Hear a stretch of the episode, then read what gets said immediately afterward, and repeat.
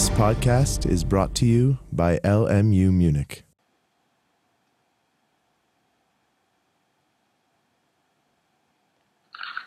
Ich begrüße Sie zur neunten Einheit unserer Vorlesung Alternative Streitbeilegung. Diese Einheit ist zugleich die zweite Einheit, die sich mit der Schiedsgerichtsbarkeit beschäftigt. In der vorherigen Einheit haben wir uns mit einigen Grundcharakteristika des Schiedsverfahrens vertraut gemacht und zugleich verschiedene Formen von Schiedsverfahren kennengelernt. In dieser Einheit möchte ich Ihnen schildern, wie ein Schiedsverfahren üblicherweise abläuft und was die Unterschiede zwischen institutionell administrierten und ad hoc organisierten Schiedsverfahren sind. Mein Name ist Andreas Hacke. In der vorherigen Einheit haben wir bereits kennengelernt, dass Schiedsgerichte private Gerichte sind, die auf der Grundlage einer privaten Vereinbarung zwischen aktuellen oder potenziell zukünftigen Streitparteien zustande kommen. Fragt man sich also nach dem Ablauf eines Schiedsverfahrens, steht am Anfang der Blick auf eben diese Vereinbarungen zwischen den Parteien einerseits und zwischen ihnen und dem Schiedsgericht andererseits. Lassen Sie uns hierauf einen Blick werfen. Ausgangspunkt eines jeden Schiedsverfahrens ist zunächst eine Vereinbarung zwischen den Parteien. Ihre Streitigkeit statt vor einem staatlichen Gericht vor einem privaten Gericht, also einem Schiedsgericht, auszutragen. Treffen die Parteien diese Vereinbarung in einem sonstigen Vertrag zwischen ihnen, so spricht man von einer Schiedsklausel. Wird die Vereinbarung losgelöst von einem solchen Vertrag, also isoliert geschlossen, so spricht man von einer Schiedsabrede. Diese Schiedsvereinbarung ist Start und Dreh- und Angelpunkt eines jeden Schiedsverfahrens. Auf ihrer Grundlage wird das Schiedsgericht konstituiert, darauf kommen wir gleich noch zurück, und so dann wird mit den Schiedsrichtern, den oder dem Schiedsrichter, ein weiterer Vertrag geschlossen, der sogenannte Schiedsrichtervertrag. In diesem Vertrag werden die Leistungen und Gegenleistungen zwischen den Parteien einerseits und dem Schiedsrichter andererseits geregelt. Es werden Ort, Zeit und Umfang des Schiedsverfahrens festgelegt. Verfahrensgrundsätze werden bestimmt und insbesondere wird auch die Vergütung und Haftung der Schiedsrichter geregelt. Die Tätigkeit der Schiedsrichter ist keine erlaubnispflichtige Rechtsdienstleistung. Ja, Schiedsrichter können sogar Personen sein, die überhaupt keine Juristen sind. Auch wenn die Erkenntnis, dass eine rechtliche Auseinandersetzung verbindlich durch Nichtjuristen wirksam entschieden werden kann, zunächst vielleicht befremden mag, ist das letztlich nichts anderes als Ausdruck der Privatautonomie, die das gesamte Schiedsverfahren prägt. Sofern die Parteien selbst autonom beschlossen haben, dass ihre Streitigkeit eben von einem nicht juristisch besetzten Schiedsgericht entschieden werden soll, ist das zu akzeptieren. Auf dieser nächsten Folie sehen Sie einmal ein Beispiel einer Schiedsklausel, und zwar die Beispielsklausel der Deutschen Institution für Schiedsgerichtsbarkeit e.V., der DIS. Diese lautet, alle Streitigkeiten, die sich im Zusammenhang mit diesem Vertrag oder über seine Gültigkeit ergeben, werden nach der Schiedsgerichtsordnung der Deutschen Institution für Schiedsgerichtsbarkeit e.V., DIS, unter Ausschluss des ordentlichen Rechtswegs endgültig entschieden. Die Klausel ist so dann ergänzt um einige weitere wichtige Punkte, nämlich den Ort des Verfahrens, die Anzahl der Schiedsrichter, die Sprache des Schiedsverfahrens und das anwendbare materielle Recht. Es ist wichtig, diese Dinge zu unterscheiden und zu regeln. Der Ort des Verfahrens regelt zum Beispiel das anwendbare Verfahrensrecht in Ermangelung einer ausdrücklichen vertraglichen Regelung zwischen den Parteien oder in Ermangelung einer Bezugnahme auf eine Verfahrensordnung kommt nämlich in aller Regel dasjenige Verfahrensrecht zur Anwendung, welches am Ort des Schiedsverfahrens gilt. Dabei ist zu differenzieren zwischen dem Ort des Schiedsverfahrens laut der Schiedsvereinbarung und dem tatsächlichen Ort der Zusammenkunft der Parteien. Diese beiden Orte können durchaus auseinanderfallen. Der Schiedsort, also der Ort des Schiedsverfahrens, ist derjenige Ort, der in der Vereinbarung angeordnet ist. Abweichend davon können die Parteien aber sehr wohl an anderen Orten tagen. Die Zahl der Schiedsrichter wird häufig auf drei festgesetzt, wobei die Bestellung der Schiedsrichter dann so erfolgt, dass jede der Streitparteien einen Schiedsrichter bestellen darf und die beiden parteibenannten Schiedsrichter sodann einen Vorsitzenden oder eine Vorsitzende des Schiedsgerichts bestellen. Gleichwohl bleiben auch die parteibenannten Schiedsrichter zur Neutralität verpflichtet, ist es nicht so, wie manchmal missverständlich angenommen wird, dass parteibenannte Schiedsrichter gewissermaßen der verlängerte Arm der sie bestellenden Partei seien, sondern vielmehr sind sie Teil eines neutralen Gremiums des neutralen Schiedsgerichts. Die Sprache des Schiedsverfahrens sollte auch festgelegt werden. Hier im Beispiel sehen Sie eine Vereinbarung, die die englische Sprache anordnet. Häufig ist es so, dass ein Konflikt äh, Unterlagen und Auseinandersetzungen in verschiedenen Sprachen enthält. Häufig ist es so, dass die Parteien aus unterschiedlichen äh, Muttersprachen stammen, sodass es wichtig ist zu regeln, welche Verfahrenssprache für das Schiedsverfahren gelten soll. Noch wichtiger ist die Bestimmung des anwendbaren materiellen Rechts, jedenfalls dann, sofern die Parteien eine an Recht orientierte schiedsrichterliche Entscheidung wünschen, was in aller Regel der Fall sein dürfte. Das materielle Recht ist also dasjenige Recht, welches für die Entscheidung der streiterheblichen Rechtsfragen ausschlaggebend sein soll, also beispielsweise welches vorgibt, nach welchen Regeln eine Vertragsklausel ausgelegt werden soll, welche Regeln in einem Vertrag als rechtlich wirksam oder unwirksam anzusehen sind oder welche zwingenden gesetzlichen Regelungen Anwendung finden sollen, über die sich der jeweilige Vertrag nicht wirksam hinwegsetzen kann. Die wichtigste Wirkung einer Schiedsvereinbarung, sei es nun in Form einer solchen Schiedsklausel oder in Form einer isolierten Schiedsabrede, ist der Ausschluss der staatlichen Gerichtsbarkeit des staatlichen Rechtswegs. Nach 1032 Absatz 1 der Zivilprozessordnung hat ein staatliches Gericht eine Klage, die vor ihm anhängig gemacht wird, als unzulässig abzuweisen, wenn die Angelegenheit der Klage Gegenstand einer Schiedsvereinbarung ist. Das bedeutet, dass Parteien, die eine Schiedsvereinbarung treffen, damit zugleich sich den Weg zum staatlichen Gericht endgültig abschneiden. Und das ist auch ein ganz wesentlicher Unterschied zu den zuvor in dieser Vorlesung behandelten alternativen Verfahren der Streitbeilegung. Während beispielsweise die Mediation nach ihrem Abschluss den Weg zu den staatlichen Gerichten völlig unberührt lässt und damit nicht neben ein staatliches Gerichtsverfahren, sondern zeitlich vor ein staatliches Gerichtsverfahren tritt, schließt eine Schiedsvereinbarung den Weg zum staatlichen Gericht endgültig aus.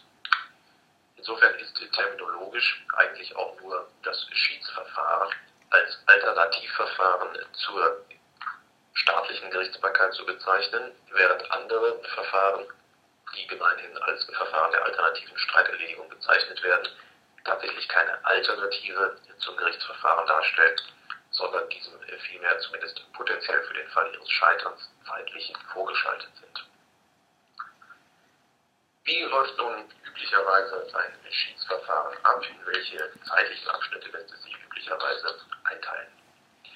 Nun, wir haben gerade bereits kennengelernt, dass der Beginn eines jeden Schiedsverfahrens zwingend die Vereinbarung zwischen den Parteien ist, dass dieses Verfahren stattfinden soll. Also an Beginn steht stets eine Schiedsvereinbarung.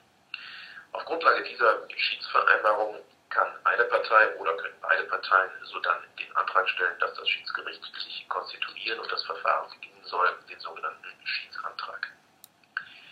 Daran knüpft sich eine zweite Phase, die häufig auch einige Zeit in Anspruch nimmt, nämlich die Phase der Konstituierung des Schiedsgerichts, also der Findung der Schiedsrichter und der Bildung des Schiedsgerichts unter ihnen.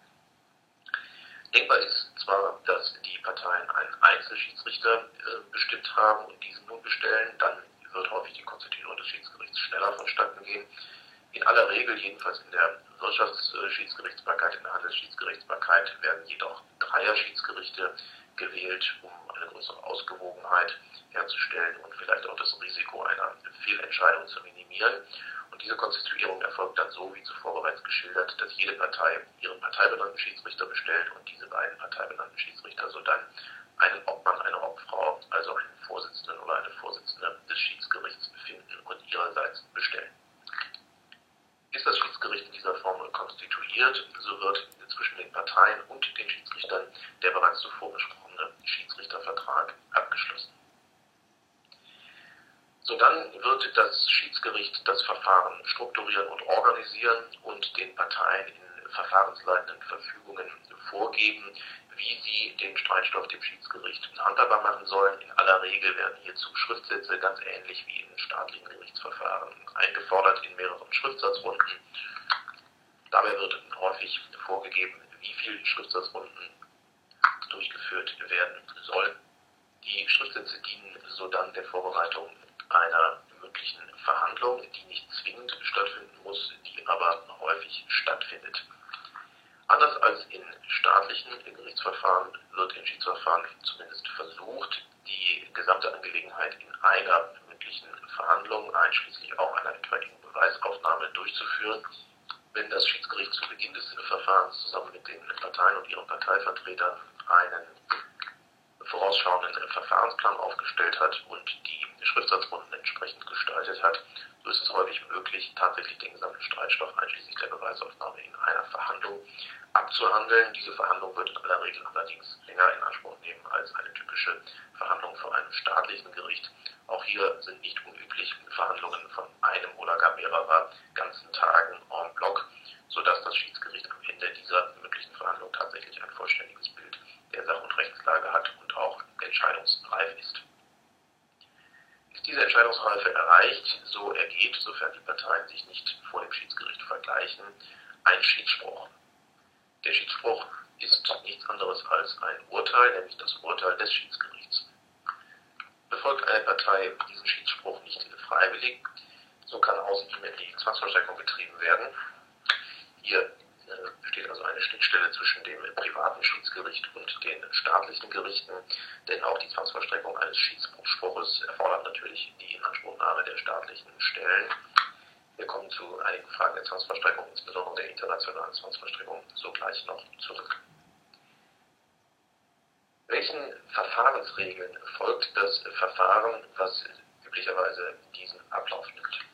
Nun, wie bereits zuvor beschrieben, ist hierzu zunächst der Ort des schiedsrichterlichen Verfahrens maßgeblich, denn der Ort bestimmt, welches Verfahrensrecht einschlägig ist. Gehen wir einmal von einem Schiedsort in Deutschland und damit der Anwendung des deutschen Schiedsverfahrensrechts aus, so finden sich die entsprechenden Regelungen im 10. Buch der Zivilprozessordnung ab den Paragraphen 1029 und fortfolgende. Dabei fällt sofort auf, dass dieses 10. Buch der Zivilprozessordnung den Parteien ein höchstmögliches Maß an Verfahrensautonomie auch hinsichtlich der Regeln des Schiedsverfahrens einräumt. Blicken wir einmal in die Bestimmung von Paragraph 1042 Absatz 3 der Zivilprozessordnung. Dort heißt es, dass die Parteien im Übrigen und vorbehaltlich der zwingenden Vorschriften dieses 10. Buches der Zivilprozessordnung das Verfahren selbst oder durch Bezugnahme auf eine schiedsrichterliche Verfahrensordnung regeln können. Die Formulierung im Übrigen zu Beginn dieser Bestimmung besagt, dass die beiden vorstehenden Absätze des Paragraphen 1042, also die Absätze 1 und 2, nicht vertraglich abbedungen werden können. Was ist dort geregelt? In Paragraph 1042 Absatz 1 findet sich der für das Schiedsverfahren ganz wesentliche Gleichbehandlungsgrundsatz. Dort heißt es zunächst, die Parteien sind gleich zu behandeln. Weiter heißt es dort in Satz 2, dass jeder Partei rechtliches Gehör zu gewähren. Diese beiden Prinzipien, die Gleichbehandlung und die Gewährung rechtlichen Gehörs, können also nicht durch eine Schiedsvereinbarung oder eine sonstige Vereinbarung der Parteien abbedungen werden. Diese sind, sofern das deutsche Schiedsrecht Anwendung findet, also sofern der Schiedsort in Deutschland liegt, stets zu beachten und zwingend zu beachten. Absatz 2 der Bestimmung von 1042 ZPO besagt schließlich, dass Rechtsanwälte als Bevollmächtigte der Parteien nicht ausgeschlossen werden dürfen. Auch davon darf nicht vertraglich abgewichen werden. Auch hier ist die private Autonomie also eingeschränkt. Rechtsanwälte sind zwingend zum Verfahren zuzulassen, sofern die Parteien das wünschen. Auch die sonstigen zwingenden Vorschriften des 10. Buchs der Zivilprozessordnung dürfen vertraglich nicht abbedungen werden.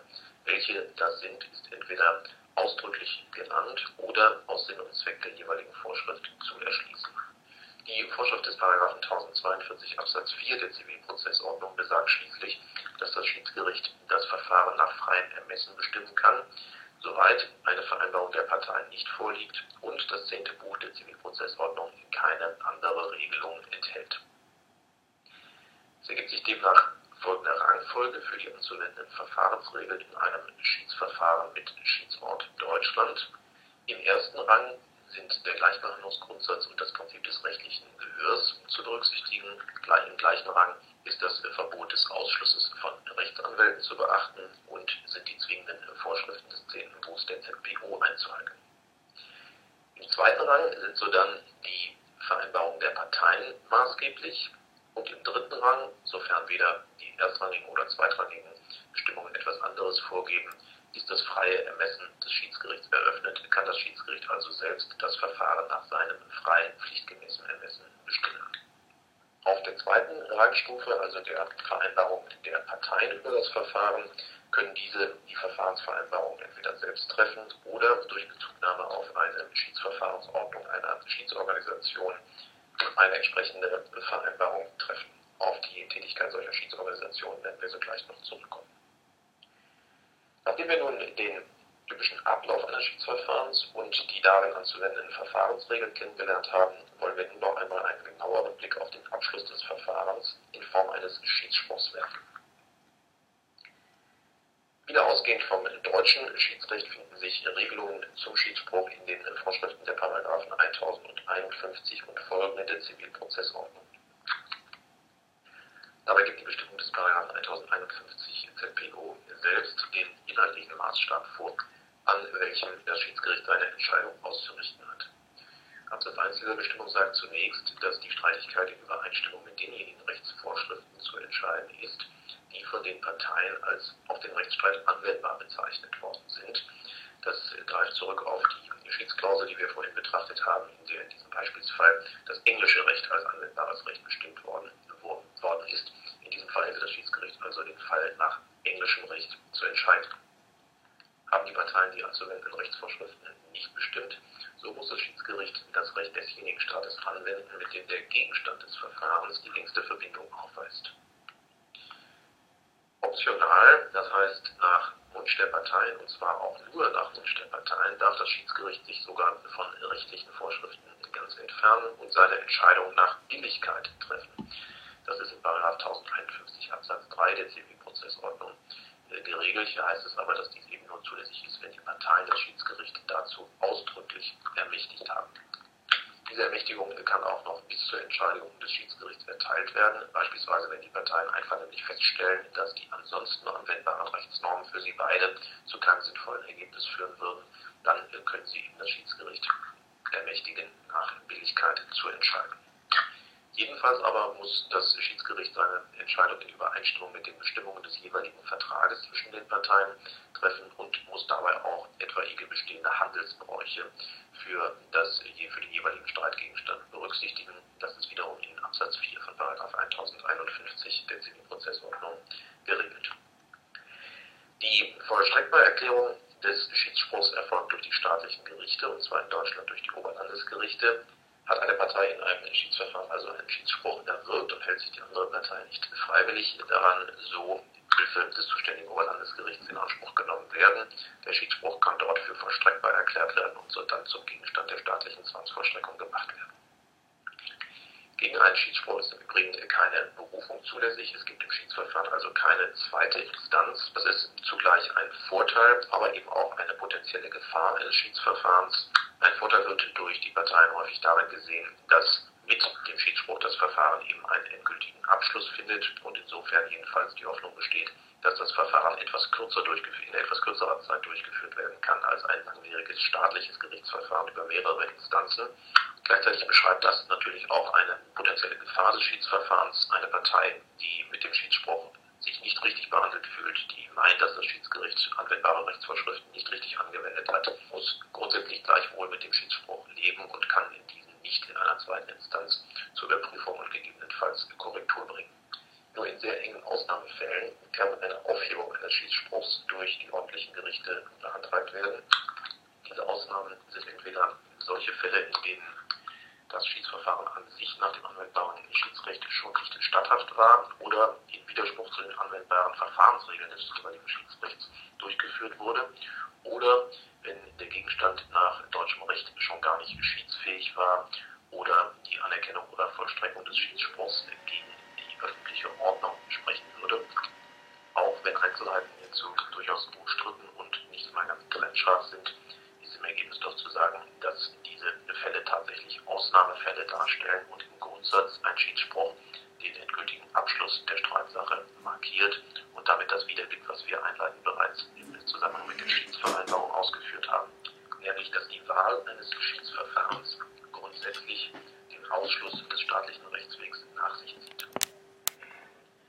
Damit ist ein Schiedsspruch also tatsächlich ein sehr scharfes Schwert. Und dass dieses Schwert manchmal in unerfreulicher Weise zuschlägt, lässt sich auch immer wieder in der öffentlichen Darstellung von ergangenen Schiedssprüchen erleben. Wir haben Ihnen hier einmal, ein, einmal beispielshaft einen Beitrag aus der FAZ über einen Schiedsspruch in einem Verfahren zwischen den Firmen Tiffany und Swatch wiedergegeben, in dem es heißt, dass Tiffany geschockt und tief enttäuscht sei und eine Gewinnwarnung ausgeben musste, nachdem es in einem Schiedsgericht verurteilt wurde, dem Schweizer Uhrenhersteller Swatch einen Betrag in Höhe von 402 Millionen Franken als Schadensersatz zu zahlen. Die Schärfe des Beschwerdes eines Schiedsspruchs wird insbesondere in internationalen Auseinandersetzungen deutlich.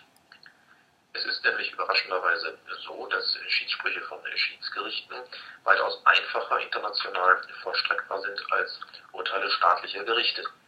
Das folgt aus einem völkerrechtlichen Vertrag aus dem Jahre 1958, dem sogenannten New Yorker Übereinkommen, in welchem sich, in welchem sich die Vertragsstaaten dazu verpflichtet haben, Schiedssprüche aus anderen Vertragsstaaten grundsätzlich mit den Mitteln der eigenen staatlichen Zwangsvollstreckungsbehörden zur Zwangsvollstreckung zu bringen.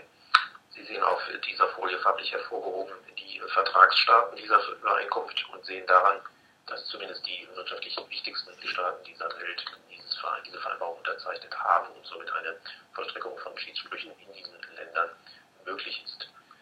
Da somit die Vollstreckung von Schiedssprüchen international häufig leichter fällt als die Vollstreckung einer, staatlichen Gerichtsentscheidung, wird gerade in internationalen Auseinandersetzungen gerne ein Schiedsverfahren anstelle der staatlichen Gerichte vereinbart. Nachdem wir nun einen Überblick über den typischen Ablauf, die typischen Verfahrensregelungen und den typischen Abschluss eines Schiedsverfahrens gewonnen haben, wollen wir nun noch einmal einen Blick auf die unterschiedliche Durchführung eines Schiedsverfahrens unter Zuhilfenahme einer Schiedsinstitution einerseits und ohne Zuhilfenahme einer solchen Institution, also in Ad-Hoc-Form andererseits, werfen. Wie wir ebenfalls bereits im Zusammenhang mit der Behandlung der Schiedsvereinbarungen gesehen haben, werden häufig in Schiedsvereinbarungen die Verfahrensordnungen von Schiedsinstitutionen in Bezug genommen und dadurch in Kraft gesetzt. Enthält die Schiedsvereinbarung zwischen den Parteien eine solche Anordnung, so ist die gewählte Schiedsinstitution zunächst für die Administrierung, also die Verwaltung des Verfahrens zuständig. Sodann folgt das Verfahren häufig der jeweiligen Verfahrensordnung der gewählten Schiedsorganisation. Die meisten Schiedsinstitutionen und Schiedsorganisationen halten solche Verfahrensordnungen vor. Darin liegt auch ein wesentlicher Vorteil des Einsatzes solcher Institutionen. Die Parteien brauchen, wenn sie sich auf das Schiedsverfahren einigen, nicht alle Regeln des Verfahrens individuell auszuhandeln und neu zu bestimmen, sondern können durch einen einfachen pauschalen Verweis in ihrer Schiedsklausel auf die Verfahrensordnung dieses gesamte Regelwerk in Kraft setzen. Und diese Regelwerke haben sich natürlich in der Praxis über viele Jahre und Jahrzehnte bewährt und bieten eine gewisse Gewähr dafür, dass das Verfahren dann in ordnungsgemäßen und professionellen Bahnen abläuft, ohne dass die Parteien hierüber sich viele Gedanken machen oder gar Verhandlungen führen müssen. Ein gewisser Nachteil des Einsatzes solcher Institutionen wird gelegentlich darin gesehen, dass äh, natürlich die Kosten etwas höher werden. Die Institutionen lassen sich ihre Dienste auch bezahlen. Vor der Wahl einer konkreten Schiedsinstitution sollten die Parteien also stets überprüfen, welche Verfahrenskosten im Falle eines Falles dann bei der Organisation auf sie zukommen und auch gleichwohl die Vorteile des Einsatzes dieser Institution diesen Kostennachteil überragen. Neben diesen zusätzlichen Administrierungskosten bestehen bei einigen Schiedsinstitutionen bestimmte Berichtspflichten. Das bedeutet, dass die Schiedsinstitution selbst auch in den Ablauf und gegebenenfalls auch den Abschluss des Schiedsverfahrens inhaltlich mit einzubeziehen ist. Auch das wird gelegentlich von Parteien als Nachteil gesehen, weil sie vielleicht ein noch, eine noch höhere Anforderung an die Vertraulichkeit des Schiedsverfahrens haben und eine solche Institution eben nicht mit entsprechenden Informationen über das Schiedsverfahren ausstatten wollen. Auch hier ist eine Abwägung erforderlich zwischen den Vorteilen der Nutzung der, der Institution und diesen möglicherweise als Nachteil empfundenen Berichtspflichten. Entgegen diesen institutionell administrierten Verfahren können die Parteien natürlich auch das Schiedsverfahren ad hoc, also durch eigene Vereinbarung und ohne Bezugnahme auf eine Institution durchführen. Dann gilt, wie wir ebenfalls bereits zuvor gesehen haben, jedenfalls bei einer Durchführung des Schiedsverfahrens in Deutschland, grundsätzlich das, was die Parteien in ihrer Vereinbarung niedergelegt haben und in Ergänzung dazu die Regelungen der, des Themenbuchs der Zivilprozessordnung. Will man diesen Weg gehen, gilt es also zunächst sorgfältig zu überprüfen, welche gesetzlichen Regelungen in Ermangelung einer vertraglichen Regelung Anwendung finden und, soweit man diese Regelungen nicht wünscht und von ihnen abweichen darf, davon dann abweichende Regelungen in der eigenen Schiedsvereinbarung zu treffen. Während dieser erhöhte Gestaltungsaufwand häufig als Nachteil empfunden wird und wie ausgeführt ein Grund sein kann, stattdessen auf die bewährte Verfahrensordnung einer Schiedsorganisation zu rekurrieren, sparen die Parteien bei einem solchen Ad-Hoc-Schiedsverfahren die ansonsten entstehenden Administrierungskosten der Institution und entgehen auch etwaigen Berichtspflichten. Auf dieser Folie sehen Sie ausschnittsweise einige typische Tätigkeiten solcher Schiedsinstitutionen, die zugleich dann auch eine Entlastung der Schiedsparteien von entsprechenden Tätigkeiten bedeuten und auch deshalb ein weiterer Grund dafür sind, solche Schiedsinstitutionen einzusetzen. In der Sichtung der jeweiligen Schiedsklausel oder Schiedsabrede und möglicherweise einer Beratung aufgrund dieser Sichtung über die weitere Ausgestaltung des Verfahrens ist eine ganz wesentliche Tätigkeit der Schiedsinstitutionen die Hilfestellung bei der Auswahl und der Bestellung von Schiedsrichtern. Nach vielen Verfahrensordnungen von Schiedsinstitutionen darf die Institution, wenn die Parteien sich nicht einigen, den oder die Schiedsrichter selbst bestellen. Daneben bieten viele Schiedsinstitutionen ein breites Netzwerk oder gar Listen von Schiedsrichtern, aus denen die Parteien auch selbst geeignete Kandidaten finden können. Häufig sind dort weiterführende Hinweise und Profile zu den einzelnen Personen hinterlegt, sodass die Parteien in die Lage versetzt werden, die für ihren Fall tatsächlich am besten geeigneten Personen ausfindig zu machen. Eine weitere typische Tätigkeit solcher Schiedsinstitutionen besteht dann in der tatsächlichen Administrierung des Verfahrens selbst, also einer Verfahrensleitung. Die Institution hilft gewissermaßen dem Schiedsgericht und steht dem Schiedsgericht zur Verfügung. Sie bietet häufig ein, bildet häufig das Bindeglied zwischen den Parteien und, den Schieds und, den, und dem Schiedsgericht, koordiniert die Korrespondenz und die Terminfindung und ähnliches mehr. Nach Abschluss des Schiedsverfahrens wird von einigen Schiedsinstitutionen auch eine Prüfung und Bestätigung des Schiedsspruches angeboten, dahingehend, dass sichergestellt wird, dass der Schiedsspruch tatsächlich äh, vollstreckbar ist, dass also der Schiedsspruch die Anforderungen erfüllt, die die Vollstreckbarkeit erfordert. Schließlich stellen die meisten Schiedsverfahrensordnungen Kostenordnungen auf, nachdem sich dann die Kostenfestsetzung des Verfahrens zu richten hat. Und einige Institutionen helfen auch bei der Kostenfestsetzung selbst bzw. nehmen diese sogar vor. Was sind nun die wichtigsten, die gängigsten Institutionen der Schiedsgerichtsbarkeit, jedenfalls in wirtschaftsrechtlichen Auseinandersetzungen? Nun, wenn man zunächst auf den deutschen nationalen Bereich schaut, ist die bereits erwähnte Deutsche Institution für Schiedsgerichtsbarkeit, die DIS, zu nennen. Diese ist in ihrer heutigen Form seit 1992 tätig. Sie ist in diesem Jahr durch den Zusammenschluss des früheren Deutschen Ausschusses für Schiedsgerichtswesen, DAS, und dem Deutschen Institut, Institut für Schiedsgerichtswesen entstanden verwaltet einen Großteil der administrierten Schiedsverfahren in Deutschland. Circa 71 Prozent der äh, durch die DIS administrierten Schiedsverfahren sind solche mit ausschließlich deutscher Beteiligung. Hinzutretende Verfahren zwischen deutschen und ausländischen Unternehmen und in einem geringen Anteil auch Verfahren zwischen ausschließlich ausländischen Parteien. Neben der Administrierung von Schiedsverfahren bietet die Deutsche Institution für Schiedsgerichtsbarkeit ähnlich wie andere Organisationen auch weitere Verfahren der außergerichtlichen Streitbeilegung an. Namentlich zu nennen die Mediation, die Schlichtung, die Adjudikation und Schiedsgutachten. Zu all diesen Verfahren hält die DIS entsprechende Verfahrensordnungen vor, die ebenfalls in einem Vertrag zwischen den Parteien in Kraft gesetzt werden können. Besondere Erwähnung verdient unseres Erachtens das sogenannte Konfliktmanagementverfahren, welches die DIS ebenfalls seit jüngerer Zeit anbietet. Die Parteien in ihrem Vertrag eine, ein solches Konfliktmanagement, so steht in einem Konfliktfall zunächst ein Konfliktberater der DIS zur Verfügung. Mit diesem Berater versuchen die Parteien so dann zu ermitteln, welches Verfahren für den konkret aufgetretenen Konflikt nun das geeignete Konfliktbeilegungsverfahren ist und vereinbaren dieses Verfahren so dann in einem sogenannten Konfliktmanagementplan. Verfahrensordnung versucht also die Schwierigkeit zu überwinden, die darin begründet liegt, dass bei Abschluss eines Vertrags und Vereinbarung einer Streitbeilegungsklausel häufig noch nicht feststeht, mit welchen Konflikten in Zukunft zu rechnen sein wird und somit auch nicht sicher feststeht, welches das bestgeeignete Verfahren der Konfliktbeilegung sein wird. Vereinbart man ein solches Konfliktmanagement, ist also klar, dass in einem Streitfall ein geordnetes Verfahren stattfinden wird. Das jeweils geeignete Verfahren kann dann in Angesicht eines konkret aufgetretenen Konfliktes unter Beratung des Konfliktmanagers der DIS gefunden und vereinbart werden.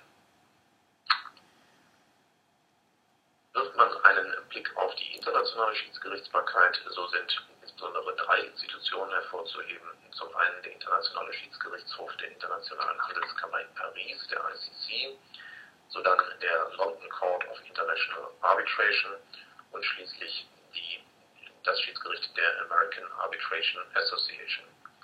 Werfen wir zunächst einen Blick auf die ICC, die International Chamber of Commerce, genau genommen auf den Internationalen Schiedsgerichtshof der ICC. Diese, dieses Schiedsgericht hat eine, eine große Tradition in der Durchführung grenzüberschreitender internationaler Schiedsverfahren. Der Sitz der Organisation ist in Paris und auch hier werden neben den reinen Schiedsverfahren weitere Verfahren der alternativen Streitbeilegung administriert. Diese werden durch ein separates ADR-Center bei der ICC verwaltet. Der London Court of International Arbitration ist ebenfalls eine sehr traditionsreiche und häufig eingesetzte Institution zur Administrierung von internationalen Schiedsverfahren. In jüngerer Zeit hat der London Court of International Arbitration vor allem Bekanntheit erlangt durch die sogenannten Softwood-Lumber-Fälle, Streitigkeiten zwischen den USA und Kanada über Zoll- und Einfuhrbedingungen kanadischen Holzes in die USA. Hier hatten die beteiligten Staaten den London Court of International Arbitration als zuständige Schiedsgerichtsorganisation vereinbart und der CIA hat diese Schiedsverfahren administriert. An dritter Stelle, insbesondere im US-amerikanischen Rechtskreis, ist das Schiedsgericht der American Arbitration Association zu nennen. Auch hier werden neben Schiedsgerichtsverfahren weitere Verfahren der alternativen Streitbeilegung administriert. Bekannt geworden sind hierzu in jüngerer Zeit insbesondere Mediationsverfahren zwischen Versicherungsgesellschaften und Opfern des Hurrikans Sandy. Betrachtet man mit dem nächsten Bild die Fallentwicklung bei den unterschiedlichen Schiedsorganisationen gemäß deren Eigenangaben. So fällt auf, dass die angelsächsischen Institutionen der American Arbitration Association und des London Court of International Arbitration in jüngerer Zeit eine ansteigende Fallzahl zu verzeichnen, zu verzeichnen haben, während die kontinentaleuropäische Organisation der ICC und die Deutsche Institution für Schiedsgerichtsbarkeit etwas abnehmende Fallzahlen zu verzeichnen haben. Das mag an Zufälligkeiten liegen, es mag seine Ursache aber auch darin haben, dass angelsächsische Organisationen in internationalen Streitigkeiten zunehmend der Vorzug gegenüber kontinentaleuropäischen Organisationen gegeben wird oder aber, dass in den jeweiligen Rechtskreisen der Organisation die Schiedsgerichtsbarkeit als solche stärker an Bedeutung gewinnt als in den Rechtskreisen der kontinentaleuropäischen und nationalen Organisationen. Betrachtet man alleine die langfristige Entwicklung, so ist allerdings weiterhin ein Anstieg der Fallzahlen der Schiedsgerichtsbarkeit zu erkennen. Die Schiedsgerichtsbarkeit bleibt daher insbesondere in internationalen Wirtschaftsstreitigkeiten vermutlich das wichtigste Mittel der Streitbeilegung, wenn auch andere Verfahren der alternativen Streitbeilegung, namentlich die Mediation und die Adjudikation, zunehmend an Bedeutung gewinnen. Hier sei allerdings nochmals daran erinnert, dass diese Verfahren im engeren Sinne keine Alternative zu Gerichtsverfahren darstellen, sondern eben ein mögliches vorgeschaltetes Verfahren sind, sodass sie weder die staatliche Gerichtsbarkeit noch aber auch die Schiedsgerichtsbarkeit ausschließen. Lassen Sie uns zum Abschluss auf dieser Einheit kurz rekapitulieren, was wir behandelt haben. Wir haben uns zunächst dem typischen Ablauf eines Schiedsverfahrens gewidmet und haben festgestellt, dass Ausgangspunkt einer, eines jeden Schiedsverfahrens eine entsprechende Vereinbarung zwischen den Parteien ist, dass ihre Streitigkeit nicht zum staatlichen Gericht gehen soll, sondern durch ein privates Schiedsgericht entschieden werden soll. So dann wird das Schiedsgericht gebildet, es werden Schriftsätze ausgetauscht, es wird eine Schiedsverhandlung gegebenenfalls mit Beweisaufnahme abgehalten und anschließend ergeht, sofern die Parteien sich nicht anders einvernehmlich einigen, ein Schiedsspruch. Dieser Schiedsspruch ist vollstreckbar mit Hilfe der staatlichen Zwangsvollstreckungsbehörden.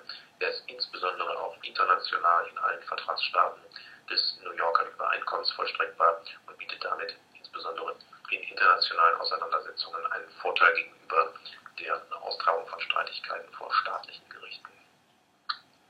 Wir haben so dann gesehen, dass die Parteien eines Schiedsverfahrens die Regeln ihres Verfahrens weitestgehend selbst bestimmen können. Entweder können sie hierzu die Verfahrensregelungen einzeln aushandeln und tatsächlich auch einzeln vereinbaren oder die Schiedsverfahrensordnung einer Schiedsorganisation in Bezug nehmen und damit zugleich die Hilfestellung in der Administrierung des Verfahrens durch die benannte Schiedsorganisation in Anspruch nehmen.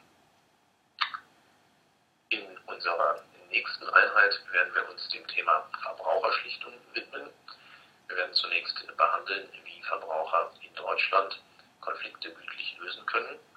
Wir werden sodann die europäische Perspektive in den Blick nehmen und uns mit der Strategie der Europäischen Union zur Verbraucherschlichtung befassen.